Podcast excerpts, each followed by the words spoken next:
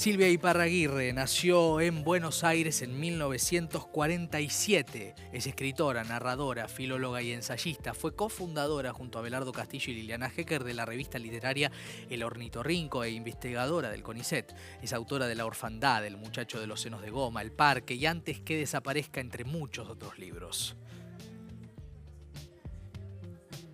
Y Gabriela Franco nació en Buenos Aires en 1970, es licenciada en letras, poeta, editora y docente, ganadora del Premio Nacional de Poesía Storni. Es autora de Buenos Aires y el Rock, Los que van a morir, Modos de ir, Felicidades también y En orden de aparición, entre otros libros. Y un momento muy especial este, porque es un libro muy especial, porque es un acontecimiento. Todo libro es un acontecimiento, pero este es un acontecimiento de carácter histórico. La presentación que se hizo de este libro eh, lo demostró y la obra que está contenida en este libro. Una obra que es como se llama el libro, Una fiesta secreta. Tenemos el gusto y el placer de recibir a Silvia Iparraguirre y a, y a, Gabriela Franco en el programa. ¿Cómo les va? ¿Qué tal, Maxi? ¿Cómo estás? Muchas gracias por venir. No, gracias, a vos por este espacio para hablar de la fiesta secreta. Es, eh, bueno, es un libro muy, muy particular, eh, lo decían en la presentación, y un libro que además también, eh, empiezo preguntándote, Silvia, ha tenido mucho movimiento interno para publicarlo, ¿no? Quiero decir, fue una decisión, fue un trabajo, fue dedicarle tiempo, pero también fue dar a luz, ¿no? De alguna manera. Totalmente. Primero porque vos creo que estabas en la presentación, yo leí sí. un texto de Abelardo que se llama Mi relación con la literatura, donde habla de este libro y cito como una curiosidad póstuma o como algo que, que se iba a publicar no estando él presente o sea, eso lo hemos hablado, él no quería publicar su poesía, era justamente su fiesta secreta, eh, dejó muy pocos eh, poemas de, lo, de, toda su vida, escribió poesía, como bien lo dice Gaby en el, en el prólogo. Eh, el último poema es del 2010 e incluso siguió escribiendo después de eso, pero yo me atuve a lo que él dejó en sus carpetas y sus archivos desde ya. Abelardo quería ser poeta de chico, sobre todas las cosas, pero después se dio cuenta que no era el poeta que él quería ser. Y fue cuando empezó a escribir prosa a los 21 años que empezó el otro Judas. Vio que su destino era, repito sus palabras, la prosa, ¿no? claro. el teatro, la, el ensayo, el cuento, la novela. Pero el libro tuvo un camino muy particular, Gaby claro. lo sabe muy bien, porque... Eh, digamos, primero, la, el, el primero eh, digamos, el aceptar el, el, legado de, de, terminar su diario, tomo 2. Claro. Y después este, este libro que es tan personal, tan íntimo, ¿no? Eh, y que además Abelardo ya tiene una estatura como narrador claro. y como dramaturgo, entonces era un poco un salto hacia lo que él, pero yo estoy segura que él estaría encantado de haberlo publicado sin su aparición. El día que se hizo la, la, el día que hicimos la presentación, yo estaba en casa arreglándome, estaba mi hermana que vino especialmente, y yo le decía, si Abelardo estuviera presente, diría, yo no voy. Porque este, eludía lo más que podía, sobre todo en el último tiempo, ya no, yo mejor me, yo no voy. Y, da, y daría alguna excusa que yo ya la conocía de antemano. Pero bueno, sí, fue un desprendimiento, fue un, primero un aceptar ese libro que a mí me conmueve tremendamente y después dejarlo ir. Claro, que haga, que haga, su recorrido. Que haga su recorrido. Abelardo tiene lectores tan fieles. Sí. Siempre le dije que era su gran riqueza, los lectores que tenía, tuvo siempre. Mm. Así que va a llegar a buen puerto este libro. Sin dudas. Eh, Gaby, vos, eh, además de una amiga eh, de Abelardo, fuiste una persona a la cual él eligió para algunas cosas importantes como ser su, su representante, por decirlo de alguna manera, en una etapa de su vida, vos lo contaste, fue muy lindo en la presentación. Contame para vos que eras ajena, después le voy a preguntar a Silvia cómo fue el reencuentro con los poemas y todo, pero para vos que eras ajena quizás a todo ese corpus, cuando empezaste a leer, digo, como poeta, como poeta recientemente okay. ganadora del premio Storni, que de paso te felicitamos al aire, eh, ¿cómo fue encontrarte con este, esta faceta ¿no? de, de un hombre que es un referente definitivo eh, en términos de narrativa, pero un costado inexplorado para la mayoría de nosotros, ¿no?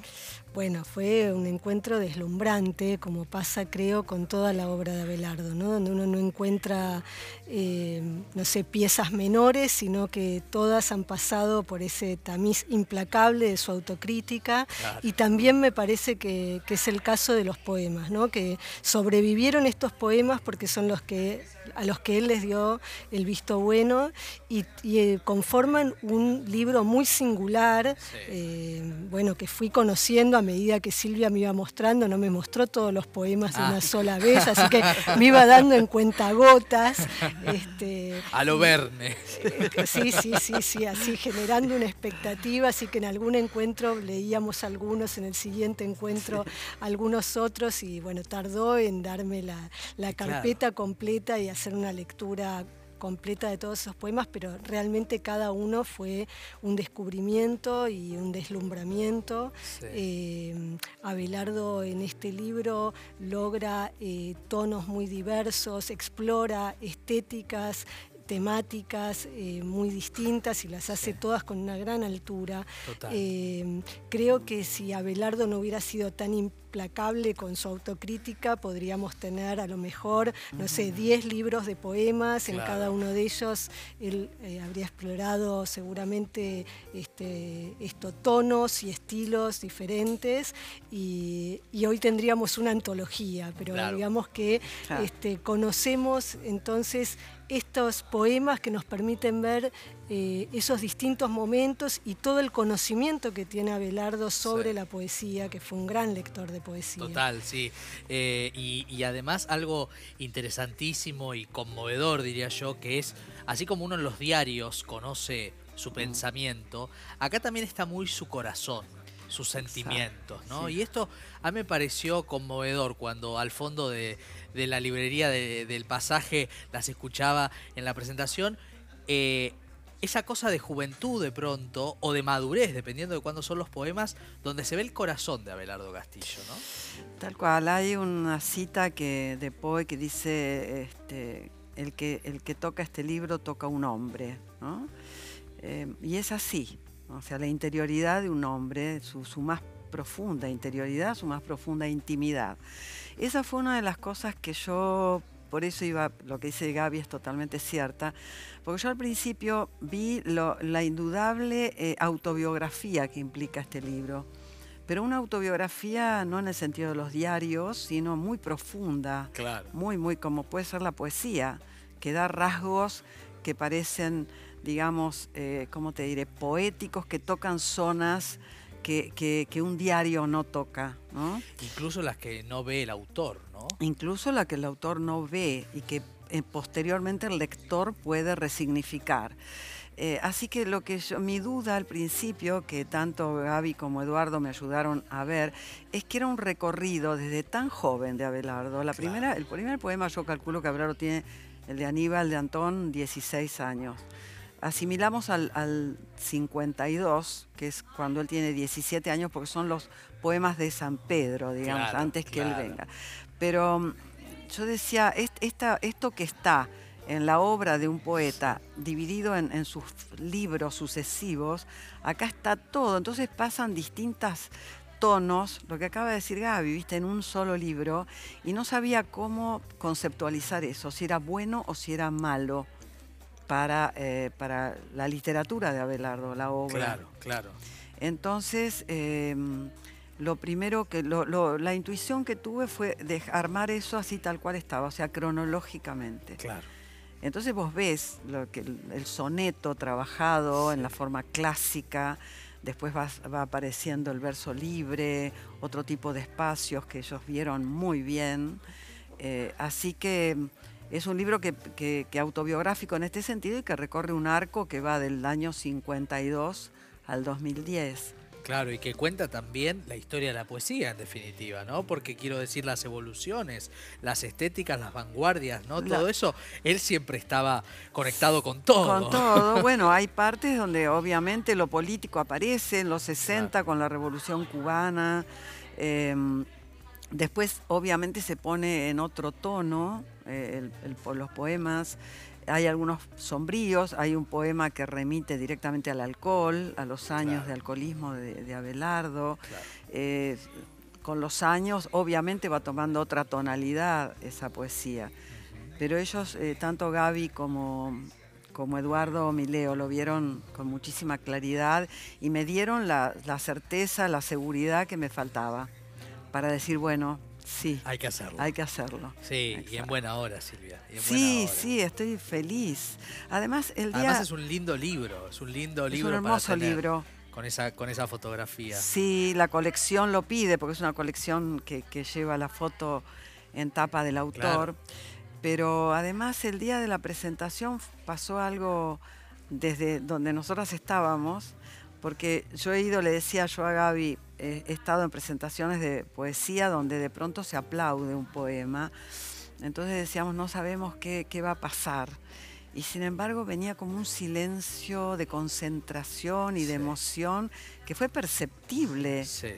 Absolutamente. Yo tuve la sensación de que los poemas cobraban su real magnitud ese día de encuentro con los lectores, como que cada poema se ponía de pie y se desplegaba en toda su magnitud. Extraordinario ese momento. Fue hermoso. Y quiero preguntarte, Gaby, eh, desde tu mirada y la de Eduardo Mileo, que han trabajado eh, con Silvia para que este libro sea lo que es.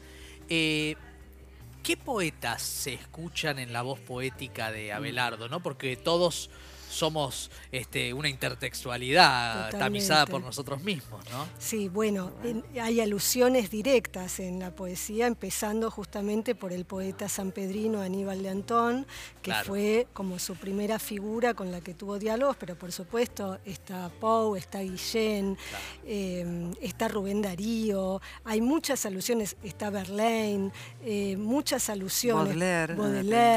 Eh, porque, porque ah. esa es otra de las preocupaciones ocupaciones de Abelardo permanentes, que está está dialogando permanentemente con la literatura y entonces desde la poesía también, ¿no? Retoma todos esos, todas esas influencias, eh, que eso también hace por un lado a la variedad que decíamos y al mismo tiempo a la unidad, porque si bien están todas estas facetas en el libro, sin duda es un libro. La fiesta secreta tiene una entidad eh, propia eh, en la que en todos los poemas lográs ver esta, este deseo de ser dichos eh, y, que pueden dialogar con la literatura, con las preocupaciones que aparecen en la obra de Abelardo en general e incluso continuidades, ¿no? con, con sus cuentos, sus novelas, con los diarios, o sea que es una nueva pieza que se agrega a la totalidad de la obra de Abelardo y que permite resignificar o releer la obra a la luz de estos poemas hoy. ¿no? Eh, yo siento eso sí en qué sé yo, Asunción Silva, por ejemplo, eh, en cierta melodía o en cierto ritmo de un verso que no está directamente dicho, pero que aparece en sus lecturas muy adolescentes, van apareciendo diversas lecturas, ¿no? Por supuesto. Yo creo que Abelardo cuando dice a los 20 años, que no va a escribir poesía porque él no es el poeta que quería ser, él alude a Rilke. O sea, el, poeta para él era, era Rilke.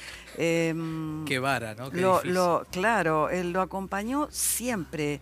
Abelardo tenía un libro de Rilke que lo acompañó toda su vida y que yo eh, se lo llevé a la clínica porque él quería tener ese libro físicamente, que lo tenía desde el año 52, o sea, cuando él tenía 17 años. Lo acompañó toda, tenía todos los cuadernos de Malte de de Malte eh, Rigue, los cuadernos, eh, la, poesía de Rilke, este, lo, impactó, lo, subyugó y así fue todo el tiempo. Entonces aparecían otros poetas, pero él siempre volvía a Rilke. Me lo ha leído muchísimas veces en voz alta.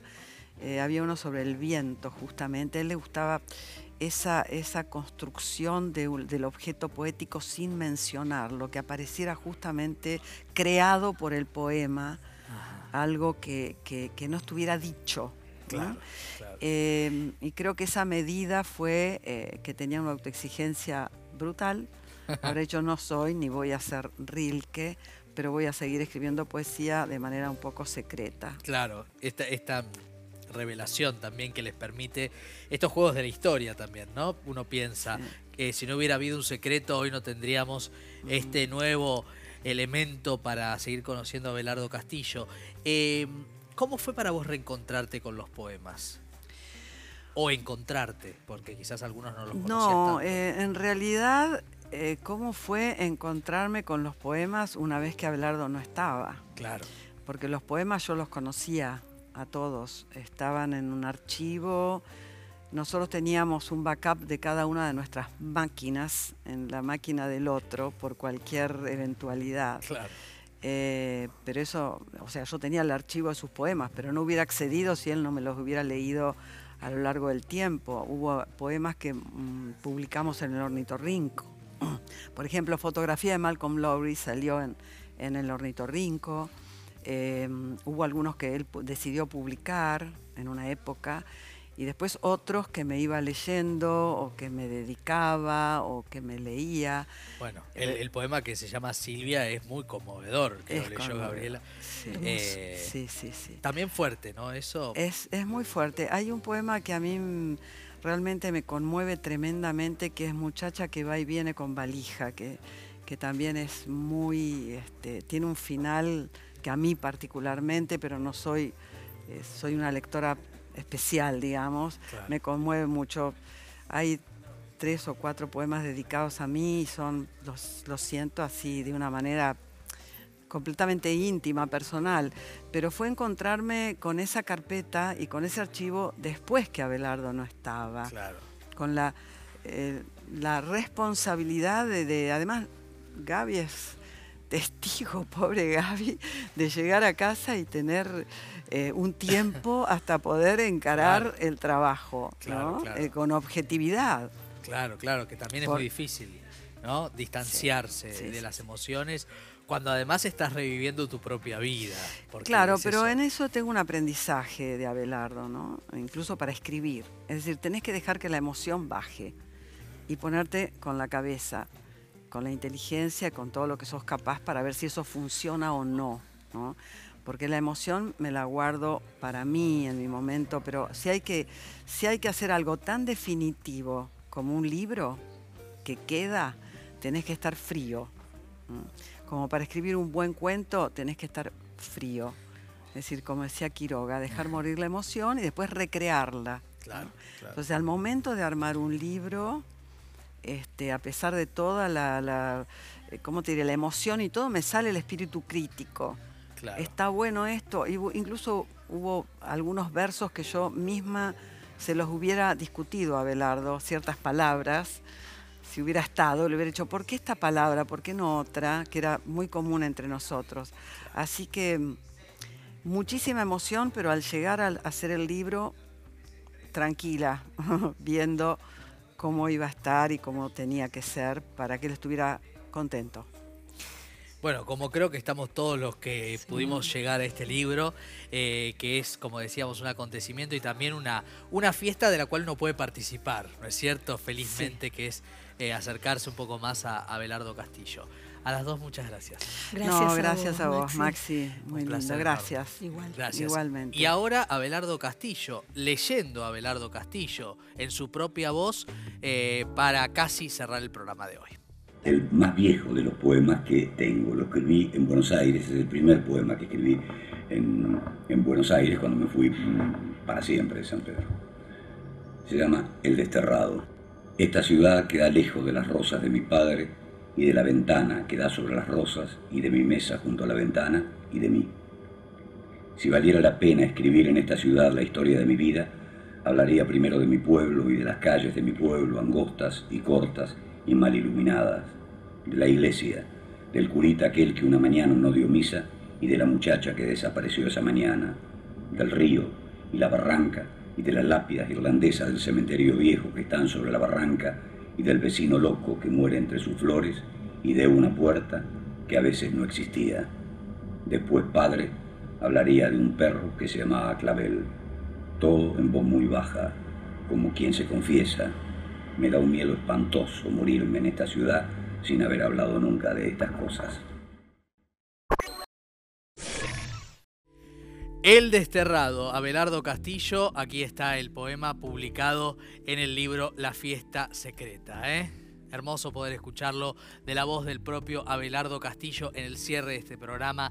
Lujos por doquier para Biblioteca IP. ¿eh? Liliana Hecker, Mario Diamant, este cierre con Silvia Parraguirre y Gabela Franco un lujo este programa. Anto, tenemos que agradecer a nuestro equipo, a nuestro gran equipo, así que me vas a ayudar eh, a Bruce, a Patas, aquí a Jan. Eh, tenemos a, obviamente, todo nuestro equipo, Nico Blanco, tenemos a Juanchi, a Lucila, a Diego, a Germán, a Pablo a Facundo, a Brulla lo nombré, bueno, a todos y a todos los que hacen posible el ITGP, a la gente de, IP Digital también que le da espacio también eh, a este programa durante todo el fin de semana y en la semana también, y a todos los que hacen posible un programa de literatura en 2022 en la televisión argentina, lo cual no deja de ser un milagro que agradecemos muchísimo. Bueno, quédense en la pantalla de IP Noticias. Llega Gaby a bordo Conciencia IP, por supuesto, y nosotros eh, nos reencontramos la próxima semana aquí en IP Noticias, en Biblioteca IP, y nos vamos, claro, a leer. Chao.